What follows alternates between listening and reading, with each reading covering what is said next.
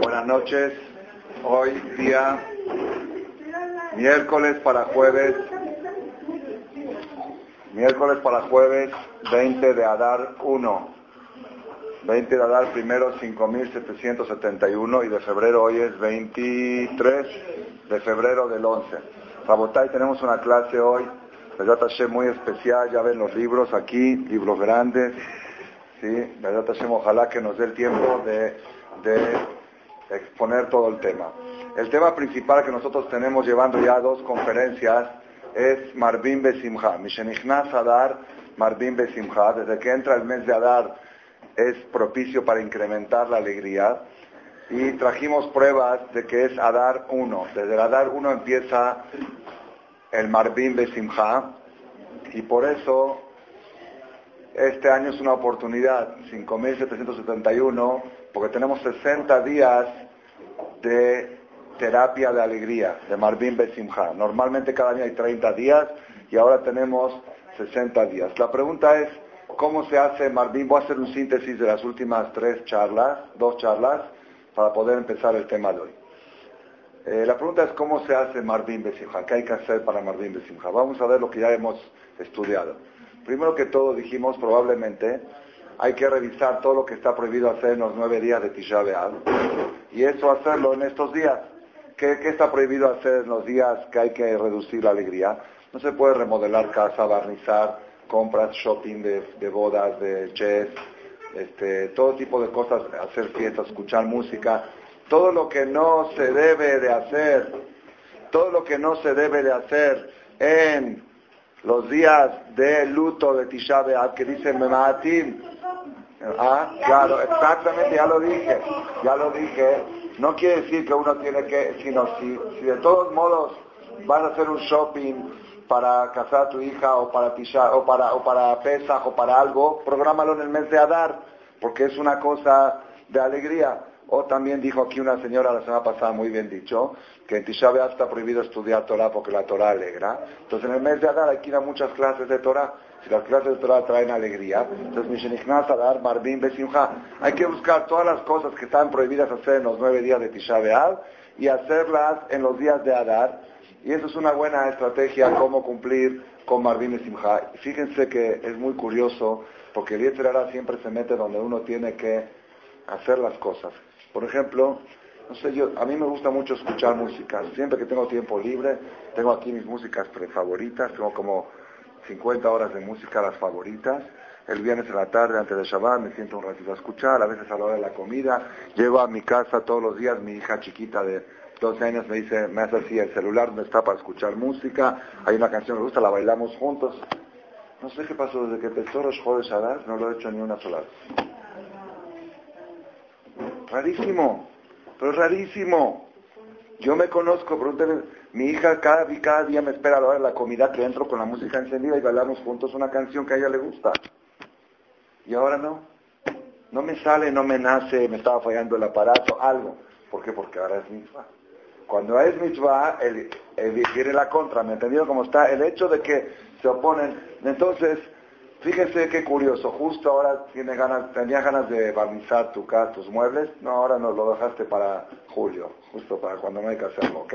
Así se será. No, ahora es momento, si tienes algún programa de hacer algo bonito en tu casa, arreglar algo, traer el jardinero para que te plante flores o algo, esta es la época adecuada para hacerlo. Esa es primera instrucción de Marvin Besimha. Segunda instrucción de Marvin Besimha, dijimos, hay que estudiar en la Torah todas las cosas que traen Simha, que está escrito en la y hacerlas. Una de las cosas que traen Simha, fue la conferencia hace dos semanas, es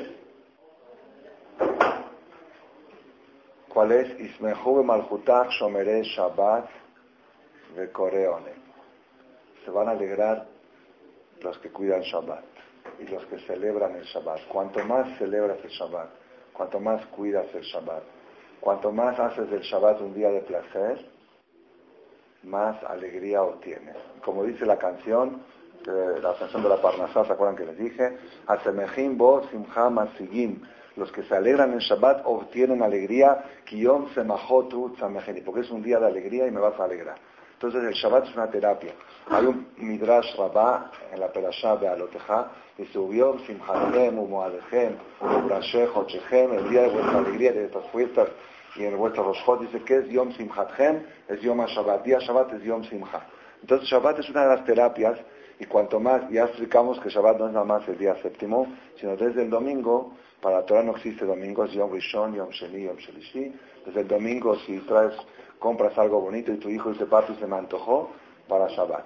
Es decir, todo el tiempo estar programado hacia el Shabbat. Esa es una de las terapias para obtener Simcha. Entonces explicamos que en los Shabbatot del mes de Adar, que son nueve Shabbatot, porque Rosh Chodesh fue sábado, nueve Shabbatot, son dos meses de Shabbat, nueve Shabbatot de Adar tienen que respetarse y celebrarse con más intensidad, con más fuerza, con más ganas. Fíjese que el Shabbat pasado fue Purim Katán, fue el 15 de Adar, fue Purim eh, de miniatura. Entonces hay que celebrar. ¿Y cuándo va a tocar este año Purim?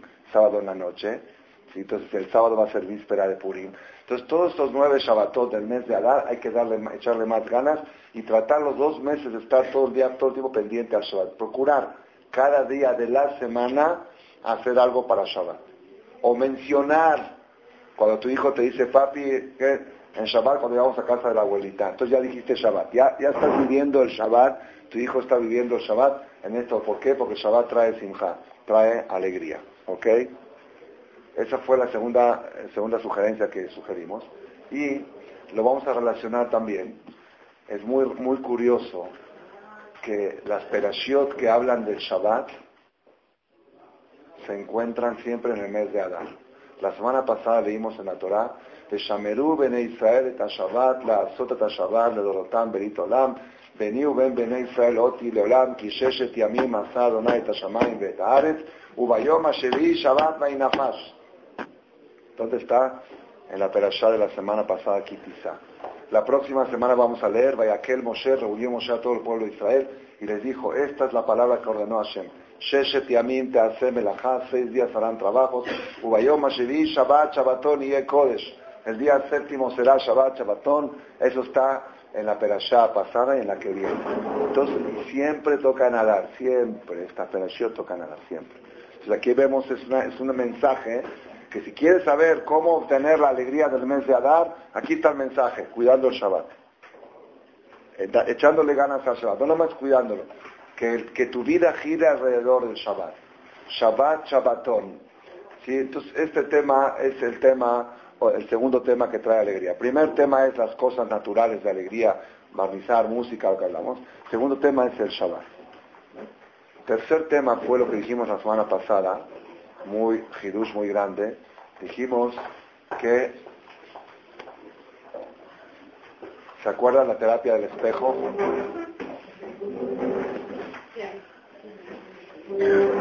Alma, el ser humano está compuesto de cuerpo y alma. Alma es sinónimo de alegría. Alma igual alegría. Cuerpo igual tristeza.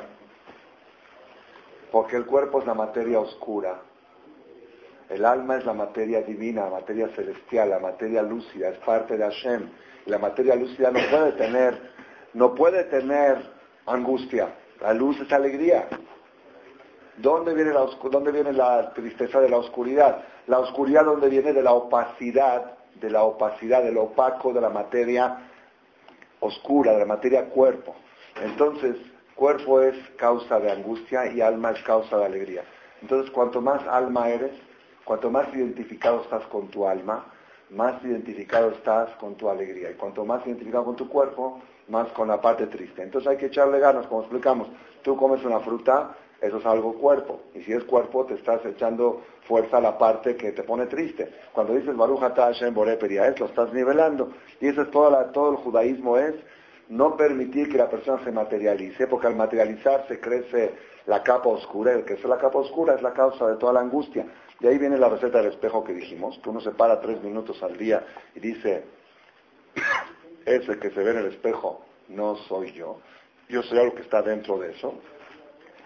Sin querer, sin darse cuenta, esa receta trae alegría. igual ahí le quiero decir que yo, Baruch Hashem, hago la terapia del espejo muchas veces en el año, en Jodesh Adar me cuesta trabajo hacerla. ¿Por qué? Porque es el mes de la alegría. Siempre cuando viene la fuerza viene la contraparte, pero hay que hacer el esfuerzo. ¿Y cuál es la prueba que dijimos? El Okai, Neshama, Shenatata, Vi, Teorá, esa es la terapia del espejo. Sin, los hajamín sin hablar de espejo, te hicieron la terapia. En la mañana apenas te levantas, la primera velaja después de Modani, Asher Yatzar, dices, Neshama Shenatata Vi Teora. El alma que tengo adentro es pura. Ata Veratá, tú la creaste, tú la formaste, Ata, tú algún día me la vas a quitar y algún día me la vas a volver a regresar. Le a la voy. Yo no soy 70 kilos de carne mortales, yo soy algo eterno que nunca muere. Esta es la terapia de lo que hay Neshama, Mahazir, Neshamot, Lifgarim, Metim, con eso amanece el judío. ¿Por qué? Porque es la terapia del espejo. Nada más que Jajam Malek la dice espejo y los Jajamim la dicen Neshama Shenatata Vite Ora. Pero es la misma, es la terapia. Y para completar la idea que ese es el trabajo del mes de Adar, trajimos que el aleluya, el último salmo del, Teilim, el salmo 150, ¿cuántas veces dice aleluya morá en la aleluya? Muy bien, 13 veces. Dicen los comentaristas, en realidad no son 13, son 12. 12 morá, son 12. Son 12 porque Kola Neshama está solo una vez escrita. ¿Ok? 12. Dicen los comentaristas que cada uno es frente a un mes del año. El número 6 es el mes sexto que es Jodesh Elul, es Alelu Beteka Shofar, que el Shofar que se toca en Elul para despertar los corazones, Alelu Beteka Shofar es el número 6, y eso lo vi en el Sefer Toda, pero esto lo que voy a decir no lo vi. Y el número 12 es Kola Neshama Alelia Aleluya, ese Aleluya es el 12, pero por curiosidad se repite dos veces, en, el Salmo viene una sola vez. ¿Por qué se repite dos veces? Porque hay años de 12 y hay años de 13. ¿okay? Entonces, ¿cuál es el salmo, ¿cuál es el salmo del mes de Adar? Cola Neshama te aleluya, aleluya. Neshama, no cuerpo. Toda alma te va a alabar Dios. Cuando estás parado ante Dios, rezando, tienes que decir, ¿quién está alabando a Dios? Mi alma, no mi cuerpo. El cuerpo no sabe alabar. Mi alma es la que está ejercitándose y diciéndole Dios qué grande eres. Te. Entonces, identificarse con el alma crea alegría, identificarse con el cuerpo. ¿Por qué el mundo se encuentra tan angustiado hoy en día y tan depresivo que es muy difícil encontrar una persona alegre? Porque es la época más materializada que está la humanidad de toda la historia. Nunca el mundo había estado tan materializado como lo que está hoy. Ya saben que, verdad Hashem, tenemos la buena nueva noticia, que muy pronto una persona va a subir a la luna, va a pagar 200 mil dólares, ¿sí? Cuidado, es un civil, 200 turismo, no es a la luna 200 mil dólares cuesta el boleto, por, nada más va a salir a la atmósfera, no va a llegar hasta la luna. Va a salir afuera de la atmósfera, va a ver, es un yehudí, y va a ver el globo, y ya me dijeron que en la escuela un niño le preguntó, ¿y cuándo papá, cuándo tú vas a comprar el boleto para ti? Ya entramos en una nueva competencia. Antes era avión privado, helicópteros, con la vaca, Miami, ahora, viajes, shopping, ahora es que niño tu papá ya fue afuera de la atmósfera, ¿ok? Entonces nunca el mundo estuvo tan materializado como lo que, hay, lo que está en nuestra época y nunca el mundo ha estado tan angustiado como está en nuestra época. ¿Por qué? Porque sinónimo de cuerpo, de materialismo, es angustia y sinónimo de alma es alegría. Entonces si queremos echarle ganas a la alegría en el mes de Adar, hay que echarle ganas más al alma que al cuerpo. Y cada vez que estás viendo algo material, trata de nivelarlo con algo espiritual. Haces una fiesta, mete una veraja. Siempre nivelalo con algo espiritual. Te vas a ir un fin de semana de viaje padrísimo, te vas a ultramaterializar. Entonces, antes de irte una semana de un fin de semana de viaje, tienes que tomar 3, 4 horas clases de Torah o llevarte un CD MP3 de Ramales para escuchar 7, 8 horas para nivelar el materialismo que vas a obtener en ese fin de semana que te vas a ir a las aguas termales y a Shehorales y todo eso. Todo eso te va, te va a oscurecer, te estás tratando al cuerpo, no al alma. Entonces nivélalo con 7, 8 horas de conferencias de Torah para que se conserve el balanceo. Ese es más o menos el consejo del mes de Adar. Ahora, hay otra cosa que encontramos en la esperación del mes de Adar, que también nos reflejan cuál es la terapia para obtener la alegría. Ya dijimos, el Shabbat aparece en la perashá de la semana pasada y en la perashá de la próxima. Y siempre aparece en Adar, nos demuestra que Shabbat trae alegría. El alma, eso no aparece en la perashá, aparentemente no está en la perashá, pero eso está en Kola Neshamate, Alelia, Aleluya, que es el número 12 de los aleluya del último salmo, 12 es el mes de Adar, y se repite la Neshama dos veces porque es el 12 y el 13, Adar 1 y Adar 2 tienes que echarle ganas a la Neshama. Con la Neshama te alelia, hacer la terapia del espejo y todo el tiempo identificarte con tu alma. Otra cosa que aparece mucho en la esperación del mes de Adar, siempre, cada año, tanto disiesto como normal, es el tema de la colecta que se hizo en la primera colecta de la historia para construir el primer templo. La perashá, siempre el mes de Adar empieza con la perashá Terumá, siempre.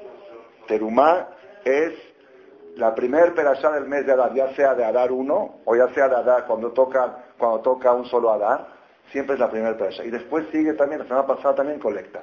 Y la que viene ahora, vaya que él reúne Moshe a todos y les habla otra vez de la colecta. Y en y esta perashá de Torah habla como la colecta duró menos de 36 horas ya era suficiente, tenían que decir, ya ya no traigan más, ya es suficiente, bueno, quiero dar, ya no hay, los presidentes se quedaron sin oportunidad de dar, esa es la perashá que vamos a leer ahora. Y la próxima perashá PQD también cuenta, la de y la de la otra semana también, todo el tema de colecta de donativos y cómo la gente se suelta. Aquí hay un mensaje. ¿Cuál es el mensaje? El dar genera alegría, el recibir genera angustia, porque el dar es del alma y el recibir es del cuerpo.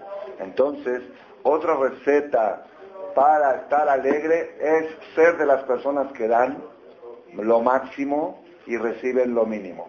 Y cuidadito con ser de las personas que quieren recibir lo máximo y dar lo mínimo. Dar no tiene que ser dinero, todo, todo lo que es dar. Cuando entras a una fiesta, ¿a qué entras? ¿A dar o a recibir?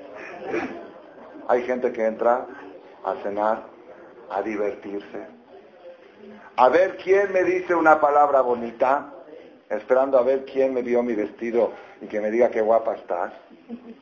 ¿Sí? A eso entra uno. Y generalmente sale uno angustiado de ahí. ¿Por qué? La cena no, no le llegó justo al, sabor que quería. ¿sí? Este, no me divertí tanto como pensaba. Y no hubo tanta gente que se acercó a decirme qué guapa me veo. Entonces salí angustiado. Esa es una fórmula como entrar a un banquete. La otra fórmula de cómo entrar a cualquier lugar, a cualquier lugar, no al banquete, al consultorio dental, a donde vayas.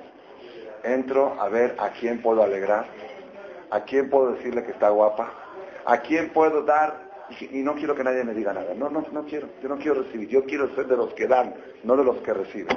Es la categoría A. La diferencia entre una filosofía y otra es la diferencia entre la gente angustiada y la gente alegre. La, persona que está buscando oportunidad para dar siempre la va a encontrar alguien a quien darle algo, en cualquier circunstancia. Llegó aquí, falta una silla, te traigo una silla, aquí un vaso de agua, toma la cucharita, te la pasa para que te pongas el azúcar en el té. Algo a alguien. Entonces, esa es la filosofía del mes de Adar. Y por, para que no se les olvide, Mishenignaz Adar, cuando entras a dar, a donde entras, entra a Adar, entonces Marvin de Simha se va a incrementar la alegría. Pero mi shenignaz a recibir es lo contrario de Adar, es Marvin Betisha Eso y es, le voy a decir un hidush, no sé si ya lo dije aquí, lo dije en Shabbat, porque fue una novedad espectacular hace tres semanas. Era Shabbat 1 de Adar, hace tres semanas. El Shabbat no es pasado el anterior, el anterior, ante anterior, Shabbat 1 de Adar, Rosh Hodesh me tocaba subir al Sefer, el segundo Sefer, el de los Jodes. Y dije, ¿cuánto voy a donar? Normalmente cuando dono me gusta donar algo que equivalga a algo. Por ejemplo, si voy a donar 180 pesos, 10 veces high. Cuando cumplo años, digo, ¿cuántos años cumplí? Tantos, tantas veces lo high. ¿Sí? O algo así. Si hay un pasuk bonito que subo, trato de donar Anía Donai Rofeja, lo que suma Anía Shem Rofeja. Entonces estaba yo sentado en mi mesa esperando que me toque el turno de subir y pensando cuánto voy a donar. Dije, ¿qué pasó? ¿Qué voy a encontrar? Ah, ahora era poco, se me hacía poco. Aparte como que no, aparte de a dar uno y a dar dos. Entonces, ¿cuánto voy a donar? ¿A dar por uno o a dar por dos? Dije, ya, ya sé lo que voy a donar. Voy a donar mi Shenichnas Adar Marbim Besimcha, era el primer día de Adar. Voy a donar lo que suma mi Shenichnas Adar Marbim Besimcha. Empecé a hacer la cuenta rápido y dije, no, es mucho, no, no tengo tanto para donar. Es mucho, muchas shin, muchas estas, dije, no. Dije, bueno, ya sé, Voy a donar lo que suma Marvin Besimha. Se aumenta la alegría. No toda la frase Mishenichnas Adar, sino lo que suma Marvin Besimha para que Hashem nos ayude a que este Adar sea Marvin Besimha. Hice una cuenta rápido cuánto suma para saber más o menos. Y me salió cuánto suma Marvin Besimha. ¿Cuánto suma Marvin Besimha? A ver, 240 más, más. ¿Qué más? 242, 252, 292.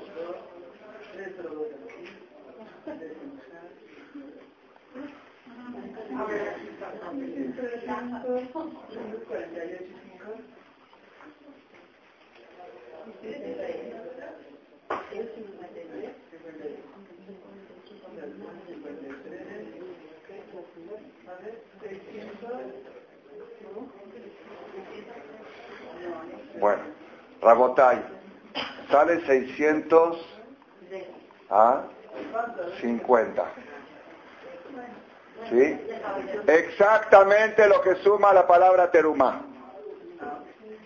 Al momento lo descubrí. Era la perashá teruma. El primer sefer era teruma, el segundo sefer era Rosjodes. Yo iba a subir el segundo sefer de Rosjodes. Pienso cuánto donar. Dije Marvin Besimha. Suma Marvin Simha y digo, suma teruma. ¿Qué es teruma? Dar. Rijoli teruma es la primer perashá del mes de Adar. Aquí está clarísimo que teruma Marvin Besimha. La persona que está hecho para dar, automáticamente está hecho para tener alegría. El que está hecho para recibir, está hecho para estar angustiado. Entonces, ya tenemos varias terapias para la alegría. Una, las cosas que no se hacen en Tisha hacerlas en el mes de Adar. Dos, el Shabbat trae alegría, echarle ganas al Shabbat. Tres, el alma es alegría, el cuerpo es tristeza, echarle ganas al alma. ¿Está bien? Cuatro, el dar genera alegría, el recibir genera angustia y a partir de hoy yo soy una persona que busco dar y tratar de dar sin que te digan gracias. Por ejemplo, llegaste temprano a la conferencia y viste que faltaban cucharitas para hacer el té, pusieron todo, se les olvidó. Y vas y las pones. Y cuando la gente entra dicen, ah, qué bien, Marcela, todo está muy organizado. Nadie sabe decirte gracias porque las trajiste tú. Es, uno, es buscar, hay oportunidad. Que busca, Shem le presenta. Hay muchas oportunidades que uno puede dar sin que el marido se entere que la mujer se lo hizo. Le hizo algo para que el marido se sienta confortable en la hora de la cena, pero no le dice, ya ves lo que te hice, no. Dar sin, es decir, dar, hay muchas formas también de dar, por ejemplo, eh, la mujer, por ejemplo, tiene obligación de preparar la comida al marido, por ejemplo, la cena, ¿no? Pero hay cosas que no está obligada a hacer. Poner la servilleta dobladita así como en el Sheraton, ¿sí? No estás obligada, tú le puedes poner la servilleta, no, ahí está el servilletero, ahí está. Vas y las pones así, ¿sí? Ese acto, el hecho de cocinar la cena no se llama dar, porque es una obligación que tienes un compromiso en la que tú vas. Pero el hecho de poner la servilleta así dobladita, eso no está escrito en la que tú vas. Eso está. ¿Me entendieron cómo está? Igual en los negocios. Una persona vende una mercancía, el vendedor está dando o está recibiendo, el vendedor que vende una mercancía. Está dando o está recibiendo, no, las dos, porque él da coge, él vende. Pero si tú le pones una bolsita más bonita que no estás obligado dentro del, contrato, eso ya es dar. Igual el comprador, así en todo, el comprador si le dice una palabra bonita al vendedor, eso no es, no es parte de su obligación. Ejemplo, en cualquier circunstancia, ser de los que dan y no de los que reciben, Mishenichnas a dar, Marvin Besimha, Marvin Besimha, Gimatia Teruma. ¿Está bien? Bueno, ahora la quinta cosa, están apuntando, ¿no? La quinta cosa curiosa y es novedad de este año, que también se me hizo raro que siempre toca en el mes de Adar. En el mes de Adar siempre en cada año, ya sea en Adar 1 o en Adar 2, se lee la perashá del becerro de oro, del Egel que leímos la semana pasada en la perashá Kitisa. Ese pecado del becerro de oro fue, la verdad, la tragedia más grande que ha podido tener el pueblo de Israel en la historia, porque hasta hoy estamos sufriendo sus consecuencias. Como dijo Hashem Moshe, la deuda no se borra, se difiere, se va a cobrar en cuotas, en vez de aniquilar al pueblo en aquel tiempo, van a ir pagándola cada generación y generación. Todas las tragedias que pasan de inquisiciones y holocaustos y guerras y, terremotos y temblores, todas esas cosas Hashem se cobra un poco de la deuda del becerro de oro. Ubión Pogdi, está en la perasha. Ubión Pogdi Ufakati Alem Hatatam, la deuda no está borrada, está diferida. Y cuando se termine de pagar esa deuda viene el Mashiach. Y si todavía no ha venido el Mashiach, es porque no acabamos de pagar esa deuda. Y uno dice, ¿cómo con tantos problemas que hemos pasado no hemos terminado de pagar? Es que estamos pagando también deudas propias. Si nada más estuviéramos pagando la deuda de nuestros abuelos, ya hubiéramos requete pagados. Pero creamos deudas nuevas. Cometemos errores nuevos. Entonces tenemos que pagar parte de las deudas nuevas y parte de la deuda histórica. ¿Ok? Ese es el sistema, lo que es el becerro de oro. Y quiero profundizar un poco en este tema porque está relacionado con el tema de la angustia y la alegría. ¿Quién dice? ¿Quién dice? Fíjense qué curioso, cuando en el profeta o el rey David en el Salmo quiere referirse a la idolatría, ¿cómo le llama la idolatría? ¿Cómo se dice tristeza en hebreo? Atzbut, ¿no? Atzbut. Ahí está, muy bien, Mora. ¿En qué salmo está Mora? ¿Ah? Están dos salmos. Uno está en el salmo de la ley, ¿sí? que es el 116, creo que es.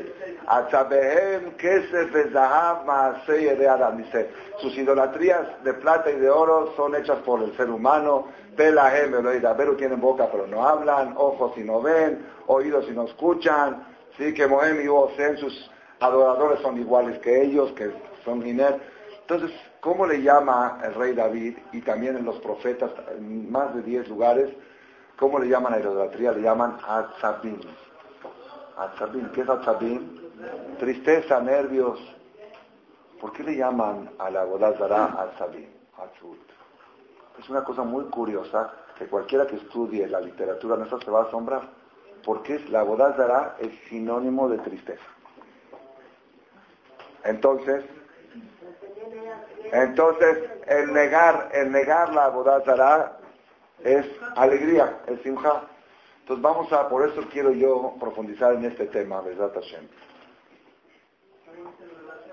Sí, y, siempre toca en mes de Adar el Egel, la primera idolatría que hizo el pueblo de Israel en comunidad, que hicieron todos, pero toca en el mes de Adar, para decirte que aquí hay una terapia, hay algo relacionado con la terapia del mes de Adar. Los comentaristas, estuve revisando antes de la conferencia, por eso me tardé un poquito en entrar. Los comentaristas Pashtanim, el Mesudación, el Ebenetra incluso, estuvo hace 700 años, dicen, ¿por qué la boda de se llama Etzeb, tristeza? Dice, porque como la figura esa no puede surtir tus deseos. Entonces, pones histérico, como no puede complacer tus deseos. Tú confías en algo que no te puede complacer, eso es causa de tristeza. Es frustración. ¿Entendieron por qué se le llama a la volazara a Chabim? Porque es un foco de frustración y la frustración trae tristeza. ¿Y por qué se frustra uno? Porque estás confiando en algo que no te puede ayudar. Así explican los comentaristas Pashtanim por qué se llamó la Bodazara tristeza, porque es, la es frustración. ¿Está bien? Pero hoy, Bezrat Hashem, quiero dar una explicación más profunda por qué la Abodazara es sinónimo a tristeza. ¿Por qué la idolatría es sinónimo a tristeza? Y seguramente ustedes estarán preguntando en estos momentos, ¿y qué tiene que ver eso con nosotros? Si nosotros hoy en día, ¿quién de nosotros le interesa la Abodazara? Aparte de que en diciembre salimos de vacaciones, que, pero, pero fuera de eso, no, no nos interesa a nosotros la Abodazara, y ese es el tema que quiero abordar a continuación. La pregunta inicial, vamos a hacer varias preguntas con respecto a la idolatría. El pueblo de Israel adora un becerro de oro. ¿Qué, qué tipo de necesidad tienen de hacerlo? ¿Qué necesidad tienen de hacerlo esto? Ustedes saben cuántas veces la Torah, tenemos 613 mitzvot, ¿verdad o no? Dice Maimónides, 51 mitzvot son de Abodazara de las 613, más del 9%, casi el 10% son de Abodazara. Acá dice, uno, no dije dos, Gimel, Shelo Legader, Shelo Labod Otak Shelo Istajadela, Shelo Lazopes, empieza a contar 51 veces en la Torah advierte de la idolatría. Tanto que hasta se nos hace un poco aburrido cuando lo leemos. Dice el Shema, y Shameru Lahem, de Sabata, y Shameru Lahem, cuidadito por si se van a desviar, de sartén y van a deshacer idolatría. Me acuerdo que una vez mi maestro, el Rab Ben David, me lo dijo, yo creo que en tono de abogar bien por el pueblo de Israel. Dice, ¿qué quiere Dios de nosotros? Sí. Dice, los reformistas, los peores reformistas, cuando abren el lejal no sacan un becerro, sacan un César. Como que diciendo, estamos mejor que, la generación que recibieron la Torah. Dice, incluso los más descarrilados, cuando abren el lejal, sacan un César, no sacan una cruz. Como decir, no. Pero sin embargo, cuando vamos a profundizar, vamos a ver por qué la Torah tanto. Entonces, primera pregunta, ¿por qué el pueblo de Israel adoraron el becerro? Segunda pregunta, ¿por qué la Torah tanto resalta la prohibición que tuvo que designar el 10% de las mitzvot al tema de la idolatría? Entonces, ya dime los 10 mandamientos, segundo mandamiento, no harás figuras, Asher Bashamay, se terminó, ya, ya sé que no se debe de hacer hablar, pero se terminó. Me tienes que repetir 51 veces de 51 formas que no se debe de hacer Abodazara. Esa es la segunda pregunta de hoy. Tercer pregunta.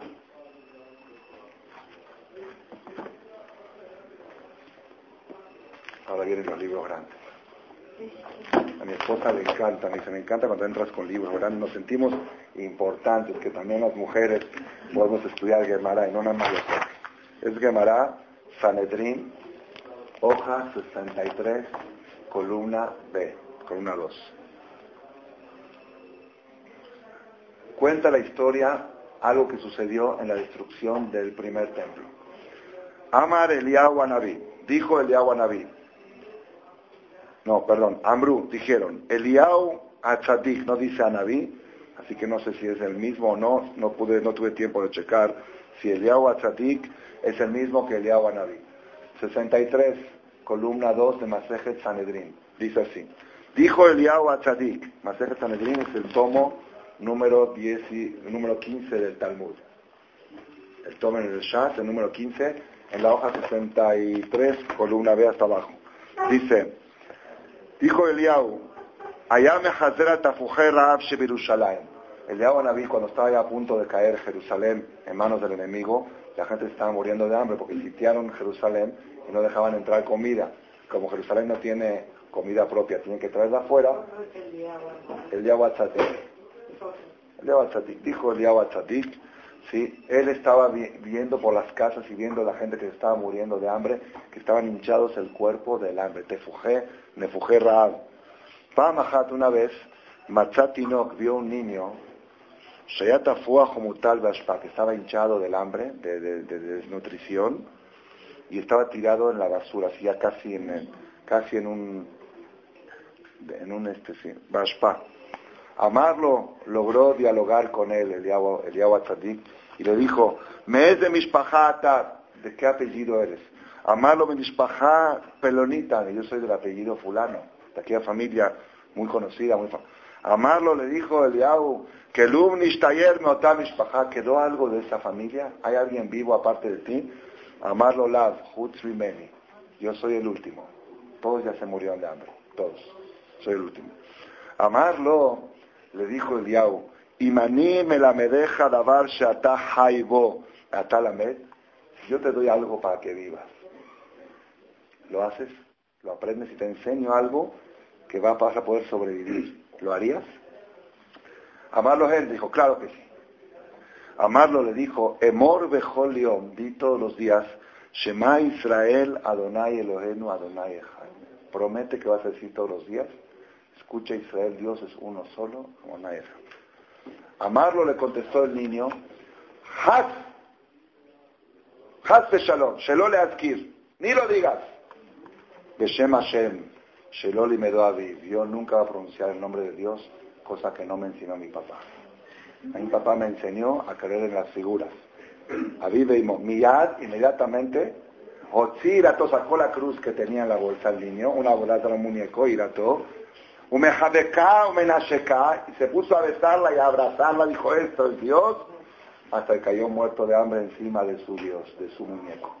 Acherafal, alea le cayem, grehem, al tigre. Van a caer vuestros cuerpos sobre los cuerpos de vuestras idolatrías. Así dice el Pasuk en la maldición de Jocotal, la tarde de Entonces, es algo muy raro, ¿verdad?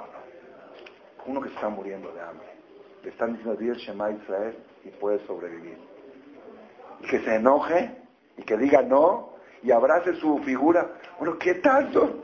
De que está muriendo de hambre y lo que sea, como dicen la gente que dice que no cree en Dios. Dijo un jajam, todo el que diga que no cree en Dios no le creas. ¿Por qué? Porque el día que está en el hospital manda a pedir que pidan refuerzo de más por él. Ese se llama que no cree en Dios.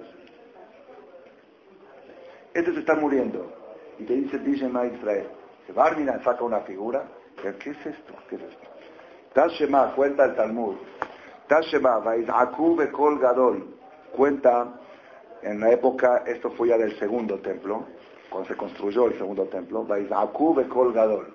Que los profetas de aquella época gritaron a Dios, como que se quejaron, gritaron, rezaron a Dios pero con grito. ¿Qué, qué tanto gritaron? Ama la viuda, dijo la viuda, vie, vie, bye, bye, bye de pobre, bye, bye, pobre, pobre.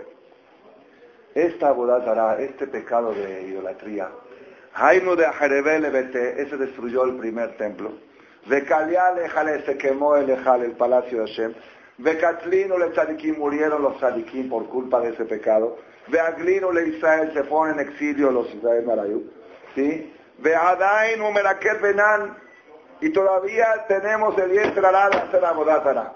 ¿Cómo puede ser? Se quejaron los Ajamim. Tanta destrucción ha provocado la idolatría. Acá nos dice, el becerro de oro, becerro de oro, primer templo, Galut, y todavía se, sigue el virus de la idolatría, sigue en nuestros genes. Le dijeron a Dios, Klum Yahab Talan era le Kabul lo Iu Baena. Dios, ¿para qué creaste tú las idolatrías? ¿Para qué las creaste? Si no las quieres, ¿para qué las creaste? Para que recibamos recompensa. ¿Para qué hacen que no ir? Para que tengas recompensa por abstenerte de él. Tú creaste la idolatría para dar un recompensa. ¿Sabes qué, Diosito?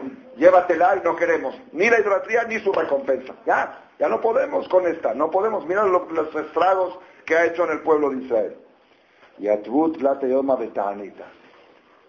Ayunaron los jajamín tres días, los, profetas de aquella época. Esto está en Nehemías 9. Bau pidieron tefilá Hashem. Nafal leu pitka merakia. Cayó un papelito del cielo. Pitka, un papelito, un papel. que decía ahí? Emet. Tienen razón. Emet sellado por el Amar Aquí aprendemos que el sello de Akadosh juez Emet estaba sellado por Hashem.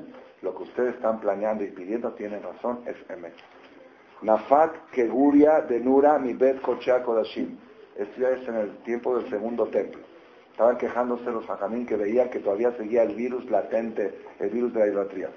Salió del Kodesh HaKodashim. ¿Saben qué es el Kodesh HaKodashim? El lugar más sagrado donde entraba el Kohen Adol en Kippur salió del Kodesh HaKodashim un león de fuego. Sí, saca la cámara. Que guria de luna, un león pero de fuego. Mi bet amarle una vile Israel, le dijo el profeta Nehemías a Israel, ay no Isra de Abodatara, este es el Yetzerará de la Abodatara. Este, fue, este es el Yetzerará. Si logramos destruirlo, ya no hay más Yetzerará de Abodatara. Baade de Katafsele, cuando lo agarraron para capturarlo, no sé cómo le hicieron, si era de fuego. Ishtamit vinita mine. Dice que cuando lo estaban, estaban peleando con él, se ve que era un león que tenía como fuego alrededor. Dice que cuando lo estaban agarrando para que no se escape, se le, arrancó un pelo del león. Un pelo. El grito que gritó el león llegó a 400 a 1200 kilómetros. El grito del león se escuchó, el rugido, por el dolor que le arrancaron un pelo. Entonces dijeron los hajamim, ¿qué hacemos para poder capturar a este león sin que grite tanto, porque si grita tanto, miren qué impresionante, quizá del chamán se van a apiadar de él, porque cuando ven sufriendo a un animal, se pueden apiadar de él y lo van a zafar, ¿qué hacemos? Fueron le preguntaron al profeta, el profeta les dio un consejo, cómo capturarlo sin que grite y sin que sufra, lo pusieron en un lugar, acá la cámara trae cómo lo hicieron, es un poco complicado entenderlo, y en ese momento lograron en 72 horas que se muera el Yetzerará de la Bodazara, y ya no hay Yetzerará de la Bodazara. Por eso a ti no se te antoja hoy besar una cruz, ni un muñeco, por esta acción que dijeron los Amru, dijeron, oír Beetrazón, ya que es un momento que Hashem está escuchando nuestros vamos a pedir también por el Yetzerará de las mujeres. Porque también eso destruye o no destruye matrimonios, hombres de la Levatalá, Dora Mabul, Arayot, Gezer Barayot, Mamshosh Radam, Rubam Begesi, Arayot, vamos a pedir por el Yetzerará del sexo. Baurahame, pidieron tefilá otra vez tres días de ayuno, y bajó, otra vez salió del Kodesh HaKodashim un león, dijeron, este es el del sexo. Lo capturaron, tres días, lo tuvieron retenido para, hasta que se muera. En esos tres días, ni una gallina puso huevo. Sí, se buscaron huevo fresco del día para dárselo a un enfermo, que es salud para él, y no lo encontraron. Entonces dijeron, bueno, pues no podemos pedir que no haya deseo sexual, porque entonces el mundo se acaba. Entonces vamos a pedir que no haya deseo de pecado, que solamente haya deseo kosher, que haya deseo sexual nada más kosher. Eh, dice, ¿cómo vamos a hacer? Vamos a pedir valga, vamos a pedir medio deseo. Dice, del, cielo no dan la mitad, o dan todo o no dan nada. Dice, no puedes pedir a medias. O, te, o quitan el, el impulso sexual totalmente, o lo dejan totalmente. Entonces, no, dijeron, no podemos hacer. Entonces, ¿qué hicieron? Dice acá, le pusieron algo en el ojo para enseguecerlo a ese león, lo enseguecieron, el león del sexo, y lo único que tuvo efecto es que a partir de ese momento ya no se le antoja a la persona ni su mamá ni su hermana. Para eso sirvió. Antes había Yetzirará también para eso. Desde que hicieron esta acción, ya no hay Yetzirará ni de la mamá y por eso puede estar uno en una habitación solo con su mamá y con su hermana. Fuera de eso está prohibido que el hombre esté con ninguna mujer en una habitación cerrada. Con la abuela, ¿no? Ah, con la abuela. Algunos dicen que la abuela es como la mamá también, microbote, así pues. ¿Ok? Bueno, entonces, ¿para qué cuento todo esto? Pues, nuevamente, ¿ustedes entienden cuál es el yetzerará de, de besar un muñeco, de besar una cruz? ¿Qué yetzerará? ¿Qué tanto necesitaban hacer y rezar y llorar y pidieron y ¿Qué? ¿Qué será de comer jardín? Sí.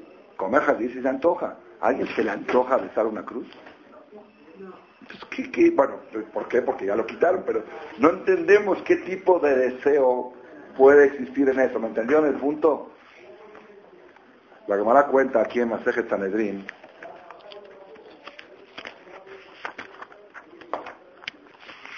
del rey la, la Mishnah dice que todo, Israel y Islam Helek la Todo Israel tiene pasaporte a la Pero hay una lista, hay una lista de Hamisham Melahim, a ver, cinco reyes de Israel, de la historia de Israel, que no tienen Helek la Perdieron el pasaporte a la Perdón, Shelosham Elahim Darba Eliotot. Tres reyes y cuatro civiles de la historia perdieron el pasaporte a la ¿Quiénes son los tres reyes? Yarobam Ben Abad, Yarobam fue el primero que puso los becerros de oro en el camino a Jerusalén, Melech Israel, Ahab Ben Omri, el esposo de Isabel, y el tercero, Menashe, Menashe Ben Hizkiyahu. ¿En qué año estuvo Menashe? Como la señora Luba está aquí, sé que me iba me iba a rebatir, este libro me lo regalaron hace poco, de la historia de todas las generaciones, con fechas en español, así que no hay ningún problema. Habría acá, para no equivocarme, Menashe Bejizkiau, dice acá 3232 a 3286. Aquí está el rey Menashe, hijo de Hizkiau, que era hijo de Ahaz, que era hija de Yatán, que era hijo de Uzziah, que era hijo de Amaziah, que sigo diciendo, con los datos y todo. Así que ahora este libro ya no me va a poder...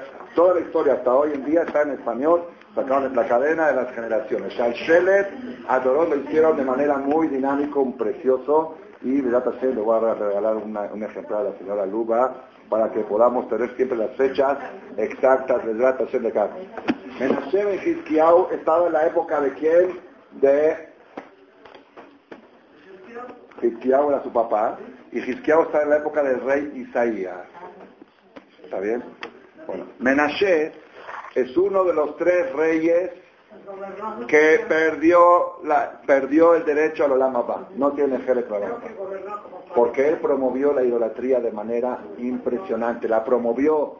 Era ley de gobierno que hay que hacer iglesia en cada esquina de Jerusalén y había figuras y la gente venía y traía sacrificios a la Bodátara. Bueno, ¿cómo se llama? ¿Knesiot? ¿Cómo se llama Bodátara? ¿Pero cómo se llama el lugar donde se reúne para hacer idolatría? ¿Templo tampoco? ¿Sinagoga? ¿Cómo le llaman? Digo, Knesia, Knesia en hebreo se dice, la diga, aquí es Beta Kneset, a la boda se dice Knesia. ¿Cómo le quieran llamar? Creo que la, etimología de la palabra iglesia es un lugar de reunión, una capilla, un lugar X, ¿no? como se quiera llamar. ¿ok? Entonces, Rabotai, este Menashe, Ben Hizkiyahu, él quemaba, quemaba todo, todo para la verdad. Hago y también Najón a sus hijos mismos, a sus propios hijos los sacrificó para la bodátara. ¿Ah? Bueno, vamos. Me, voy a trasladar al Talmud en Masejet Berajot, hoja 10, Dafiut. Dice el Talmud, cuenta así. En la época del profeta Isaías estaba el rey Hizkiyahu. Hizkiyahu era el papá de Menashe y el Isaías era el profeta. Hizkiyahu era el rey, descendiente de David Amelech, Melech Yehudá, Hizkiyahu Melech Yehudá, y Yeshayahu, el profeta que también era descendiente, creo que también era descendiente de David Amelech. ¿Ok? Ahí, creo que... okay, okay. Ahí vamos a ese tema. Vamos. Akadosh Baruj quería que se encuentren Isaías con Hizkiyahu. Nunca se habían se encontraban. ¿Por qué? Porque Yeshayahu decía, yo soy profeta, y el rey tiene que venir al profeta. Y el rey decía, yo soy rey, y el profeta tiene que ir al rey, porque el mismo, el mismo Eliyahu Naví fue a lo de Ahab, le dio caboda al rey. Si Hashem hizo un rey, hay que darle caboda, aunque tú eres Jajam y eres más que el rey, pero hay que darle caboda al rey. Entonces había discusión entre ellos, ¿quién tiene que ir a casa de quién? Entonces no, no había solución, no se ponían de acuerdo, era una discusión filosófica, no era, no era de ego, era de filosofía. Dijo Dios, ¿cómo hago para que se encuentren estos dos? Tienen que encontrar. ¿Cómo hago? Muy fácil. Enfermó al rey, Hizkiah, una enfermedad. Y ahora hay mitzvah de Bikur Jolín. Cuando hay mitzvah de Bikur Jolín no puede decir yo soy, yo soy profeta y no voy a visitar enfermos. Entonces Isaías, el profeta Isaías, fue a hacer Bikur Jolín a el rey Hizkiyahu. Vamos a poner así, trae aquí el Talmud, Berajot, hoja 10, columna 1. Dice la Gemara, Amarlo Yeshayahu leju jole, ve a visitar al enfermo, a la mitzvah de Bikur Jolín. Cuando llegó allá, Jalá Hizkiyahu Lamut. Hizkiyahu estaba enfermo, una enfermedad terminal. Se estaba ya muriendo, estaba agonizando. Vayabó el Yeshayahu ben Amot Naví. Llegó Yeshayahu, hijo de Amot, el profeta, a visitarlo y le dijo, Ko Amar Hashem, así me dijo Hashem, es profeta, Sable Betja, escribe tu testamento, Kimet ata velotihye, porque vas a morir y no vas a vivir. De esta no sales. ¿Por qué repitió dos veces vas a morir y no vas a vivir seguro? El que dice, Kimet ata olama ze velotihye la olama. Vas a morir de esta enfermedad y tampoco vas a tener olama ba. Amarle le dijo Michael que ahora es un rey muy bueno, muy bueno, muy sadik. Le dijo, hasta dijo la Gemara que quiso hacerlo Mashiach, y que esa Kadosh Baruj fue el que guerreó contra Sanjeril, el que ganó la guerra de Sanjeril. En la época así, Hashem quiso hacer a Hizkiyahu Mashiach, era muy sadik. Dijo, ¿y por qué me estás diciendo esto? Ni este mundo, ni este mundo, ni el otro mundo. ¿Por qué? Amarle Mishun de la Azakta de Piria de. Porque no te casaste, no trajiste hijos, El que no trae hijos al mundo voluntariamente, se muere en este mundo y en el otro. El que es voluntario. Amarle dijo Hizkiyahu a Yeshayahu, ¿por qué crees que no me casé? Mishun de Hazai liberuach HaKodesh de Nafka Minai Benin de lo malu. Porque yo vi con Ruach HaKodesh que me va a salir un hijo Menashe que va a destruir, va a hacer idolatría a todo el pueblo Israel. Dije, un hijo así mejor no traerlo al mundo. Por eso no me casé. No lo hice por, por egoísmo, por maldad. Amarle le contestó el profeta, de la Hamaná la malach, mefakata y velach le mevad, umadenija kame kuchavrihu. ¿Qué te metes en las cosas de Dios? ¿Qué agarras Ruach HaKodesh? Tú tienes la mitzvah de casarte y procrear. Esa es tu obligación. Y lo que Dios quiere hacer con ese hijo que vas a procrear no es problema tuyo. Tú tienes que cumplir con tu obligación. Tú no puedes hacer cálculos. Es que yo vi que va a salir esto, de esto, de lo otro, va a terminar. La, la de Potifar también, porque quiso con Yosef. Porque vio en Ruach HaKodesh, era, era astróloga ella, vio que iba a tener descendencia de Yosef y era verdad. Yo sé con quién se casó con la hija de Potifar. Ella vio en la astrología que va a tener, sí, pero una mujer casada no puede estar con un hombre. No es que ella vio en Ruach es que Ruach no, tú, tú no tienes que manejar tu vida con astrología, tienes que manejar con obligaciones. Tu obligación es casarte y traer hijos. ¿Y qué va a pasar con ese hijo? Es cosa de Hashem, no es cosa tuya, tú cumple con lo tuyo.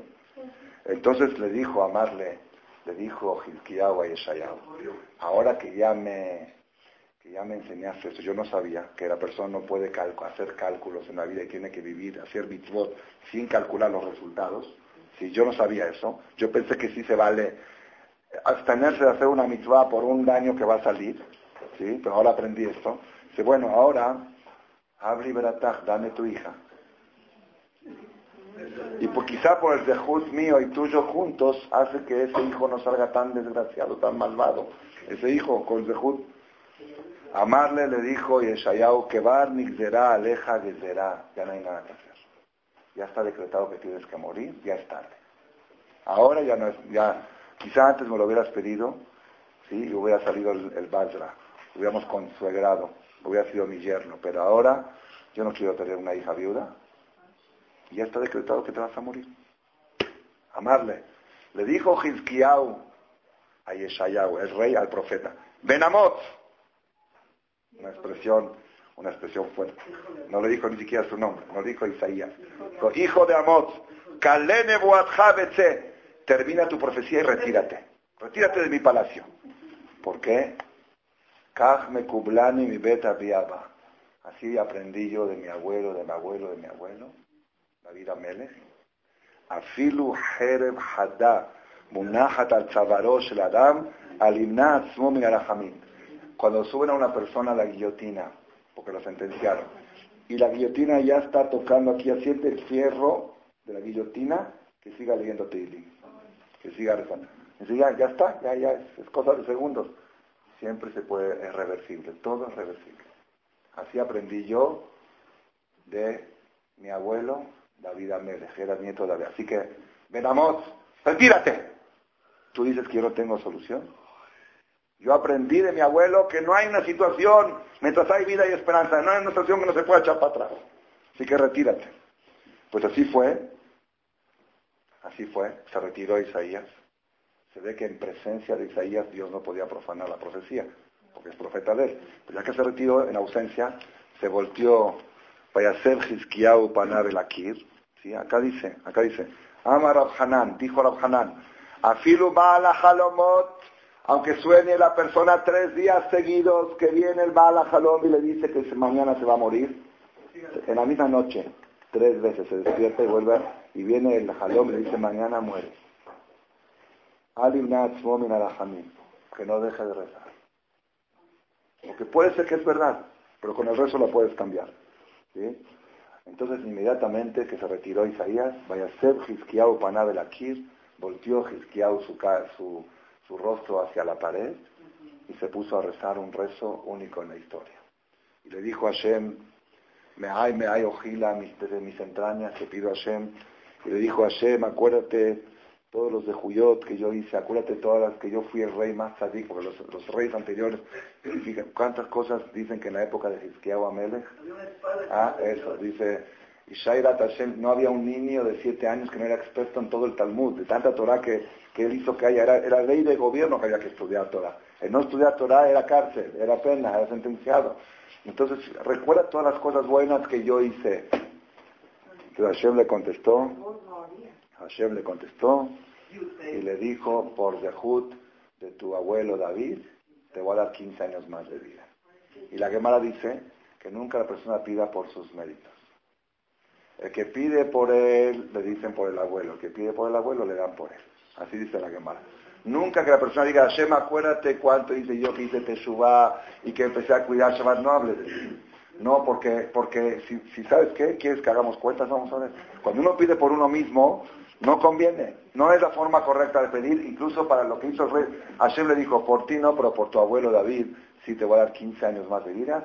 Y sí se casó con la hija de Isaías. Y de ahí nació Menashe. ¿Quién es Menashe? Uno de los tres reyes que no tienen Jereclo a la mapa. Entonces, el Talmud cuenta en Sanedrín, vuelvo a Sanedrín, te gusta libros grandes, ¿no? Aquí está. Salimos de este y nos vamos a este. El Talmud cuenta en Sanedrín, ahora en otra hoja, registren, hoja 102, columna B. Dice el Talmud así. Rabashe, Rabashe, un rabino del Talmud, el que, el que escribió, el que editó el Talmud. ¿En qué año estuvo Rabashe? Luego lo checamos. Era hace como 1600 años, cuando se editó Emoraim. El final de los Emoraim era Rabashe. ¿Okay? Más o menos 1600 años atrás. Rabashe, o que Ashlosha Melahim él dio una clase explicando lo de los tres reyes. ¿Quiénes son los tres reyes que no tienen programa? Habló primero de Arabán Benabás, luego dio otra conferencia de Ahab y le dijo a sus alumnos, ya es tarde para acabar, ya que tiene que acabar la clase. No, no digo yo a ustedes. Le digo, le digo a los alumnos, ya es tarde que hay que acabar la clase, pero mañana vamos a hablar de Menashe, nuestro cuate, del cuate Menashe, hijo, del cuate Menashe Jabrin. Le Miftach Bejabrin. Mañana vamos a hablar de ese cuate. No dice que ya dijo Menashe. Mañana vamos a hablar del otro cuate. Es como una forma de desprecio, ¿no? De aquel cuate, ese otro cuate. Bueno, a medianoche le viene en sueño Menashe a este jajam. Menashe estuvo mil y pico de años antes que este jajam, en la época de los reyes del primer templo. Le dijo en el sueño, dice, cuate, ¿me llamas a mí? ¿Cuate me llamas a mí? ¿Quién te crees para decirme cuate? Le dice, a ver, cuando tú haces el amotzi, las jalot de Shabbat, ¿de qué parte de la jalá hay que partir? ¿De la de arriba, de la de abajo, del lado? ¿Qué parte de la jalá hay que hacer amotzi? Amarle le dijo, no sé, no sé. Le dice, si ni partir un pan sabes, ¿vas a hablar de mí? Si ni sabes cómo se parte un pan, un pedazo de pan no sabes partir. No sabes cómo es la alhaja de la motzi. ¿Tú vas a hablar de mí? Dijo, a ver, dime tú, ¿de dónde se parte el pan? Dijo, el pan se parte de la parte más dorada, donde más le pegó el horno. La parte más quemadita del pan es la primera parte que le pegó el horno, porque si estuvo media hora en el horno y esa está más quemada, fue la primera que le pegó el fuego. De esa parte se debe de partir el pan, la parte más crocante y más quemadita de la jalá. Así le contestó Menashe. Le dijo, Rabashe a Menashe en el sueño. Si ustedes eran tan, Jajamín, sabían tanta Torah, ¿por qué hicieron Abodazara? ¿Por qué hiciste tanta Abodazara? Amarle le contestó a él en el sueño, y Abatatam, si tú estuvieras allí, en esa generación mía, Avanakitna Beshipole Glima Barata Batrai, hubieras agarrado mi bata, mi túnica, hubieras corrido atrás de mí para que te lleve a hacer idolatría. Desesperada, si estuvieras en mi época, que sí existía el Yetzerará de la Bodazara, porque tú estás hablando ahora 500 años después que ya quitaron el Yetzerará de la idolatría, pero si tú estuvieras en mi época, que había Yetzerará de la Bodazara, hubieras corrido atrás de mí, aventado, aventado hacia la Bodazara. Por eso tú no me puedes juzgar, ¿sí? Entonces, al otro día cuando volvió a dar la clase dijo, vamos a hablar de eso, así dijo, vamos a hablar de esos gigantes. no de ese cuate. Dijo, ahora vamos a hablar de esos gigantes. Vamos a dar la clase no del cuate, sino así aquí la Gemara. Aprendió que no se debe de subestimar, incluso aquellas personas que perdieron el pasaporte de la eran gigantes. Pero había algo, había algo.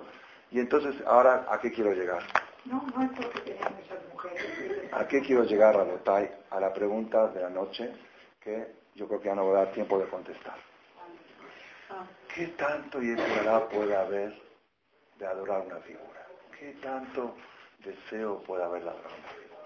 ¿Deseo? Deseo sexual se entiende, deseo de comida, de jazir se entiende, de tarel se entiende. Pero deseo a nivel que si tú estuvieras en mi generación, le dice, no te puedas haber aguantado y hubieras ido corriendo a hacer la bodazara. ¿Qué, qué estará ese deseo? Entonces esas son las cuatro preguntas que vamos a dejar. Porque, porque no quiero quemar la respuesta, no la quiero quemar. Está tan bonita, tan bien, y tanto se relaciona con el mes de Adar y con todo lo que estamos hablando. Entonces, primera pregunta es, vamos a ver, primera pregunta es, ¿por qué el pueblo de Israel hicieron becerro de oro? ¿Qué murió Moshe? Estaron, no estaron, están los 70 de Kerim, faltaban sucesores de Moshe Rabbeinu. Imagínate que mañana te enteras que tu Igire se hizo presidenta del municipio de Huitzil. ¿Por qué? Es que se murió el presidente. Se murió el presidente, hay vicepresidente, ahí está, está de abajo del vice, está del PAN, está del PRI, hasta llegar a Tuigir está muy lejos. Se murió Moshe. Ok, el de Serará los engañó que se murió Moshe. No estaron. Está el Azar, está Itamar, están los de Kenim. No faltaban gente sabia. ¿Ah? Entonces, ¿qué, qué tenían de hacer un becerro de oro? Que tanta destrucción, a que tanto virus ha generado y ha afectado a todas las generaciones. Segunda pregunta, segunda pregunta. ¿ah? Es una respuesta un poco, sí es verdad lo que está diciendo, así dicen los comentarios también, pero no, no, es suficiente porque después de haber visto todo lo que vieron, los propios brujos egipcios se convirtieron al judaísmo. Eran el Erebrad, dice el lo hicimos la tarde, el Erebrad no era populacho, eran los líderes de la idolatría egipcia, al ver todos los milagros de los diez plagas se convirtieron al judaísmo, se fueron. Entonces, ¿qué tanto? Bueno, esa es la primera pregunta. Segunda pregunta, ¿por qué la idolatría se llama Atzabehem, tristezas, sus tristezas? ¿Qué tiene que ver la idolatría con la tristeza? y así, está, así, así la describe los profetas y el rey David en los salmos. ¿Por qué le pusieron ese apodo? Hay, hay otra, otra por la Biblia, como la Torah, más ¿cómo le llama la idolatría? Gilulín. ¿Qué es Gilulín? Sí, la popó del animal. Entonces, eso se entiende. Para darle desprecio, se le llama Gilulín, cosas bajas, ¿sí? Pero, ¿por qué la palabra, la expresión tristeza a la idolatría? Los comentaristas dicen que es porque es frustración. El que cree en ellos se frustra. Y yo quiero dar una explicación más profunda relacionada con el mes de Adar, con las tres conferencias últimas que hemos dado. Y la tercera pregunta de la noche de hoy es, ¿cómo podemos entender que el rey del hijo Hizkiyahu, descendiente de David Amelech, Menashe ben Hizkiyahu, ¿cómo podemos entender que ese niño que se estaba muriendo de hambre en la época de la destrucción del Bet Amidash, viene Eliyahu a Sadik o Eliyahu a Naví le dice, nada más dice Ma Israel y vas a vivir. Digo, cualquier cosa menos eso. Y saca su figura, se envuelve con ella y cae muerto encima de su figura. ¿Qué lógica tiene eso? ¿Qué tanto? ¿Qué tanto deseo puede haber? Y la cuarta pregunta, el rey Menashe, hijo de Hizkiao, nieto de David Amele. Papá Tzadik, papá Ultra Tzadik, el papá, la generación del papá la generación de Hizkiyahu fue la mejor generación de la historia, lo dice el Talmud. Dice que tenemos que desear que todas las generaciones sean como la de Hizkiyahu. Inshallah, que sea la mitad de lo que era la de Torah que había en la papá de él. Y en la próxima generación este Menashe, idolatría y etcétera. Y le dice en el sueño a Rabash 1500 años después, si tú estuvieras en mi generación, hubieras corrido atrás de mí. Y quinto, los hajamí se pusieron a llorar, se pusieron a llorar, bien, bien, esto destruyó el primer templo y, todavía sigue el virus entre nosotros.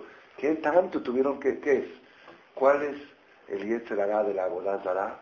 por qué se comparó a la tristeza y la angustia, y con eso vamos a encontrar un secreto de cómo llegar a la alegría. Y vamos a encontrar también el secreto si hoy en día de veras tenemos todavía el virus de la idolatría o no lo tenemos. Aparentemente no lo tenemos. Yo voy a demostrar que sí lo tenemos. Y la sexta pregunta era, ¿por qué Maimónides, la, la Torah cuenta 51 mitzvot relacionadas con la voladora? Si Dios sabía que algún día, hoy en día, por ejemplo, cuando leemos lo de la idolatría, nadie le interesa. No interesa porque ¿quién, lo que tengo que ver con eso? Y se nos antoja, y claro. Entonces todo eso vamos a analizarlo, Besat la próxima charla, a contestar y vamos a hacer un síntesis de lo que hablamos hoy. Desde que entra Adar se incrementa la alegría.